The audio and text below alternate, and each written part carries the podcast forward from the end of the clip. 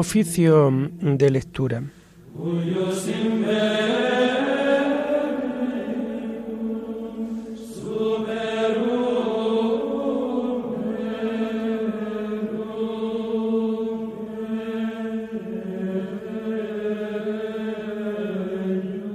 Comenzamos el oficio de lectura de este jueves 6 de julio del año 2023, jueves de la decimotercera semana del tiempo ordinario.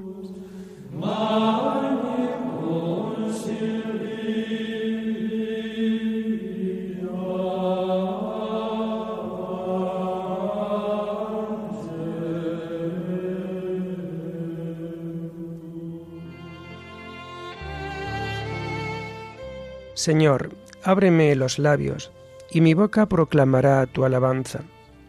Gloria al Padre y al Hijo y al Espíritu Santo, como era en el principio, ahora y siempre, por los siglos de los siglos. Amén. Aleluya. Venid, adoremos al Señor porque Él es nuestro Dios. Venid, adoremos al Señor porque Él es nuestro Dios. Venid, Aclamemos al Señor. Demos vítores a la roca que nos salva. Entremos a su presencia dándole gracias, aclamándolo con cantos. Venid, adoremos al Señor porque Él es nuestro Dios. Porque el Señor es un Dios grande, soberano de todos los dioses. Tiene en su mano la cima de la tierra, son suyas las cumbres de los montes. Suyo es el mar porque Él lo hizo la tierra firme que modelaron sus manos. Venid, adoremos al Señor porque Él es nuestro Dios. Entrad, postrémonos por tierra, bendiciendo al Señor Creador nuestro, porque Él es nuestro Dios, y nosotros su pueblo, el rebaño que Él guía. Venid, adoremos al Señor, porque Él es nuestro Dios. Ojalá escuchéis hoy su voz no endurezcáis el corazón como en Meribá, como el día de Masá en el desierto, cuando vuestros padres me pusieron a prueba y me tentaron, aunque habían visto mis obras. Venid, adoremos al Señor porque Él es nuestro Dios. Durante cuarenta años, aquella generación me asqueó y dije, es un pueblo de corazón extraviado, que no reconoce mi camino. Por eso he jurado en mi cólera, que no entrarán en mi descanso. Venid, adoremos al Señor porque Él es nuestro Dios. Gloria al Padre y al Hijo y al Espíritu Santo, como era en el principio, ahora y siempre, por los siglos de los siglos. Amén. Venid, adoremos al Señor porque Él es nuestro Dios.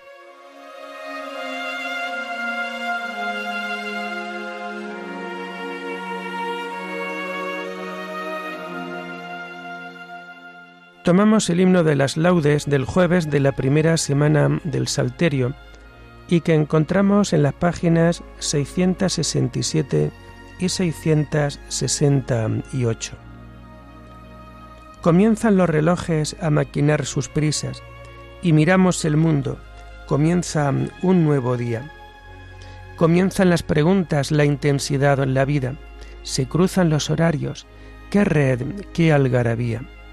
Mas tú, Señor, ahora eres calma infinita, todo el tiempo está en ti como en una gavilla. Rezamos, te alabamos, porque existes avisas, porque anoche en el aire tus astros se movían, y ahora toda la luz se posó en nuestra orilla. Amén.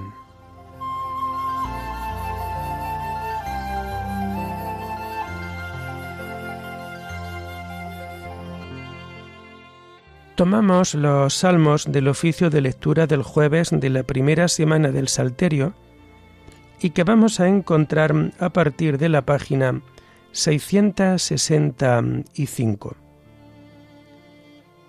La promesa del Señor es escudo para los que a ella se acogen.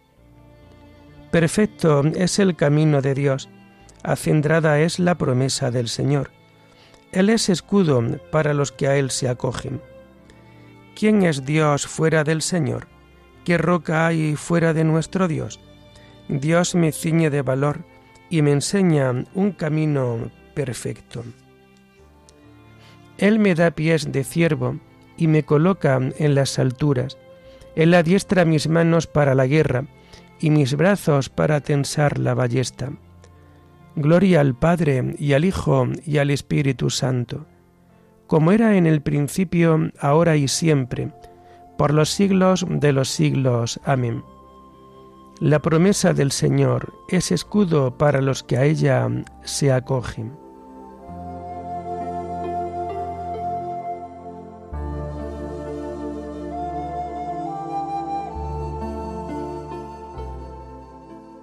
Tu diestra, Señor, me sostuvo. Me dejaste tu escudo protector, tu diestra me sostuvo, multiplicaste tus cuidados conmigo, ensanchaste el camino a mis pasos, y no flaquearon mis tobillos. Yo perseguía al enemigo hasta alcanzarlo, y no me volvía sin haberlo aniquilado. Los derroté y no pudieron rehacerse, cayeron bajo mis pies. Me ceñiste de valor para la lucha, doblegaste a los que me resistían, hiciste volver la espalda a mis enemigos, rechazaste a mis adversarios. Pedían auxilio, pero nadie los salvaba. Gritaban al Señor, pero no le respondía. Los reduje a polvo que arrebata el viento, los pisoteaba como barro de las calles. Me libraste de las contiendas de mi pueblo, me hiciste cabeza de naciones, un pueblo extraño fue mi vasallo. Los extranjeros me adulaban, me escuchaban y me obedecían. Los extranjeros palidecían y salían temblando de sus baluartes. Gloria al Padre y al Hijo y al Espíritu Santo, como era en el principio, ahora y siempre, por los siglos de los siglos. Amén. Tu diestra, Señor, me sostuvo.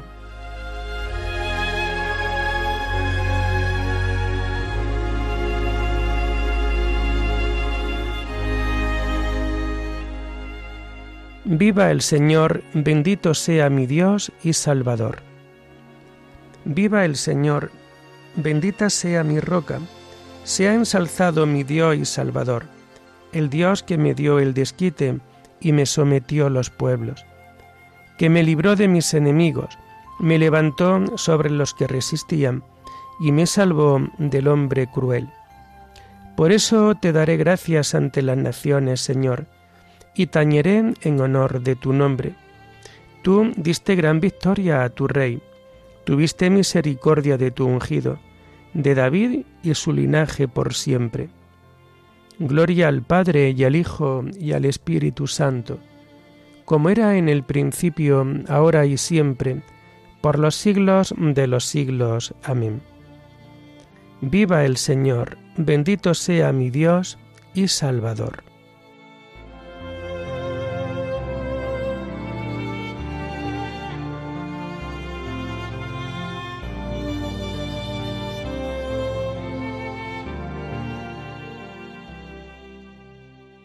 Ábreme, Señor, los ojos, y contemplaré las maravillas de tu voluntad. Tomamos las lecturas del jueves de la decimotercera semana del tiempo ordinario y que vamos a encontrar a partir de la página 365. La primera lectura está tomada del segundo libro de Samuel traslado del arca a Jerusalén. En aquellos días David reunió nuevamente a los mozos israelitas, treinta mil hombres.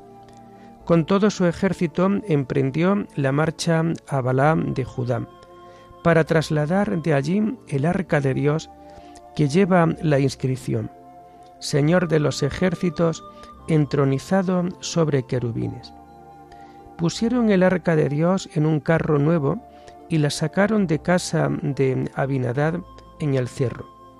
Uzá y Agión, hijos de Abinadad, guiaban el carro con el arca de Dios. Agio marchaba delante del arca. David y los israelitas iban danzando ante el Señor con todo entusiasmo, cantando al son de cítaras y arpas, panderos, sonajas y platillos. Cuando llegaron a la era de Nacón, los bueyes tropezaron, y Uzán alargó la mano al arca de Dios para sujetarla. El Señor se encolerizó contra Uzán por su atrevimiento. Lo hirió y murió allí mismo, junto al arca de Dios. David se entristeció porque el Señor había arremetido contra Uzán y puso a aquel sitio el nombre de arremetida de Uzán. Y así se llama ahora. Aquel día David temió al Señor y dijo, ¿Cómo va a venir a mi casa el arca del Señor? Y no quiso llevar a su casa, a la ciudad de David, el arca del Señor, sino que la trasladó a casa de Obededón el de Gad. El arca del Señor estuvo tres meses en casa de Obededón, el de Gad, y el Señor bendijo a Obededón y a su familia. Informaron a David. El Señor ha bendecido a la familia de Obededón y toda su hacienda, en atención al arca de Dios. Entonces fue David y llevó el arca de Dios desde la casa de Obededón a la ciudad de David, haciendo fiesta. Cuando los portadores del arca del Señor avanzaron seis pasos, sacrificó un toro y un ternero cebado, e iba danzando ante el Señor con todo entusiasmo, vestido solo con un roquete de lino. Así iba llevando David y los israelitas el arca del Señor entre vítores y al sonido de las trompetas. Cuando el arca del Señor entraba en la ciudad de David, Mical, hija de Saúl, estaba mirando por la ventana, y a ver al rey David haciendo piruetas y cabriolas delante del Señor, lo despreció en su interior. Metieron el arca del Señor y la instalaron en un sitio en el centro de la tienda que David le había preparado. David ofreció holocausto y sacrificios de comunión al Señor, y cuando terminó de ofrecerlos, bendijo al pueblo que el nombre del Señor de los, en el nombre del Señor de los ejércitos. Luego repartió a todos, hombres y mujeres de la multitud israelita, un bollo de pan, una tajada de carne y un pastel de uvas pasas a cada uno. Después se marcharon todos, cada cual a su casa. David se volvió para bendecir a su casa, y Micaal, hija de Saúl, salió a su encuentro y dijo, ¿Cómo se ha lucido el rey de Israel, desnudándose a la vista de las criadas de sus ministros, como lo haría un bufón cualquiera? David le respondió, Ante el Señor, que me prefirió a tu padre y a toda tu familia, y me eligió como jefe de su pueblo, yo bailaré y todavía me rebajaré más. Si a ti te parece despreciable ante las criadas que dices, ante estas ganaré prestigio. Mical, hija de Saúl, no tuvo hijos en toda su vida.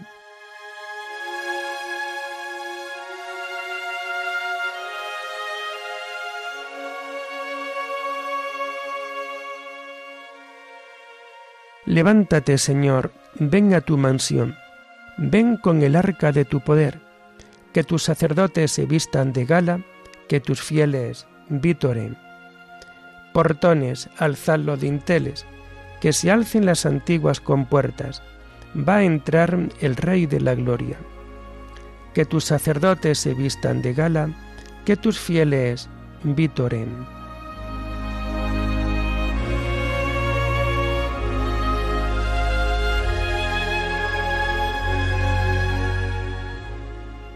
La segunda lectura está tomada de la homilía de San Jerónimo, presbítero, a los recién bautizados sobre el Salmo 41. Pasaré al lugar del tabernáculo admirable. Como busca la cierva corrientes de agua, así mi alma te busca a ti, Dios mío. Como la cierva del Salmo busca las corrientes de agua, así también nuestros siervos, que han salido de Egipto y del mundo, y han aniquilado en las aguas del bautismo al faraón con todo su ejército, después de haber destruido el poder del diablo, buscan las fuentes de la Iglesia, que son el Padre, el Hijo y el Espíritu Santo. Que el Padre sea fuente lo hayamos escrito en el libro de Jeremías. Me abandonaron a mí, fuente de agua viva, y cavaron aljibes, aljibes agrietados, que no retienen el agua. Acerca del Hijo leemos en otro lugar. Abandonaron la fuente de la sabiduría y del Espíritu Santo. El que bebe del agua que yo le daré, nacerá dentro de él un surtidor de agua que salta hasta la vida eterna. Palabras cuyo significado no explica luego el evangelista, cuando nos dice que el Salvador se refería al Espíritu Santo. De todo lo cual se deduce con toda claridad que la triple fuente de la Iglesia es el misterio de la Trinidad. Esta triple fuente es la que busca el alma del creyente, el alma del bautizado, y por eso dice, mi alma tiene sed de Dios, del Dios vivo. No es un tenue deseo el que tiene de ver a Dios, sino que lo desea con un ardor parecido al de la sed. Antes de recibir el bautismo, se decían entre sí, ¿cuándo entraré a ver el rostro de Dios? Ahora ya han conseguido lo que deseaban, han llegado a la presencia de Dios y se han acercado al altar y tienen acceso al misterio de salvación admitidos en el cuerpo de Cristo y renacidos en la fuente de vida, dicen confiadamente, pasaré al lugar del tabernáculo admirable, hacia la casa de Dios. La casa de Dios es la iglesia, ella es el tabernáculo admirable, porque en él resuenan los cantos de júbilo y de alabanza, en el bullicio de la fiesta. Decid pues los que acabáis de revestiros de Cristo, y siguiendo nuestras enseñanzas, habéis sido extraídos del mar de este mundo, como pececillos con el anzuelo.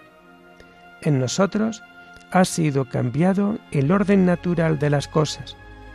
En efecto, los peces, al ser extraídos del mar, mueren. A nosotros, en cambio, los apóstoles, nos sacaron del mar de este mundo para que pasáramos de muerte a vida. Mientras vivíamos sumergidos en el mundo, nuestros ojos estaban en el abismo y nuestra vida se arrastraba por el cielo. Mas, desde el momento en que fuimos arrancados de las olas, hemos comenzado a ver el sol, hemos comenzado a contemplar la luz verdadera, y por esto, llenos de alegría desbordante, le decimos a nuestra alma, espera en Dios que volverás a alabarlo, salud de mi rostro, Dios mío.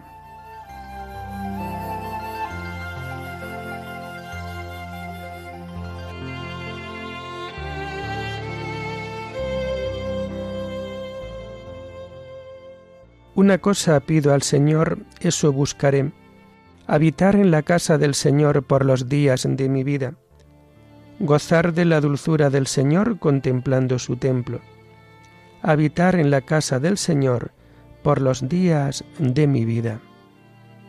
Oremos. Padre de bondad, que por la gracia de la adopción nos has hecho hijos de la luz, concédenos vivir fuera de las tinieblas del error, y permanecer siempre en el esplendor de la verdad. Por nuestro Señor Jesucristo, tu Hijo, que vive y reina contigo en la unidad del Espíritu Santo, y es Dios por los siglos de los siglos. Bendigamos al Señor, demos gracias a Dios.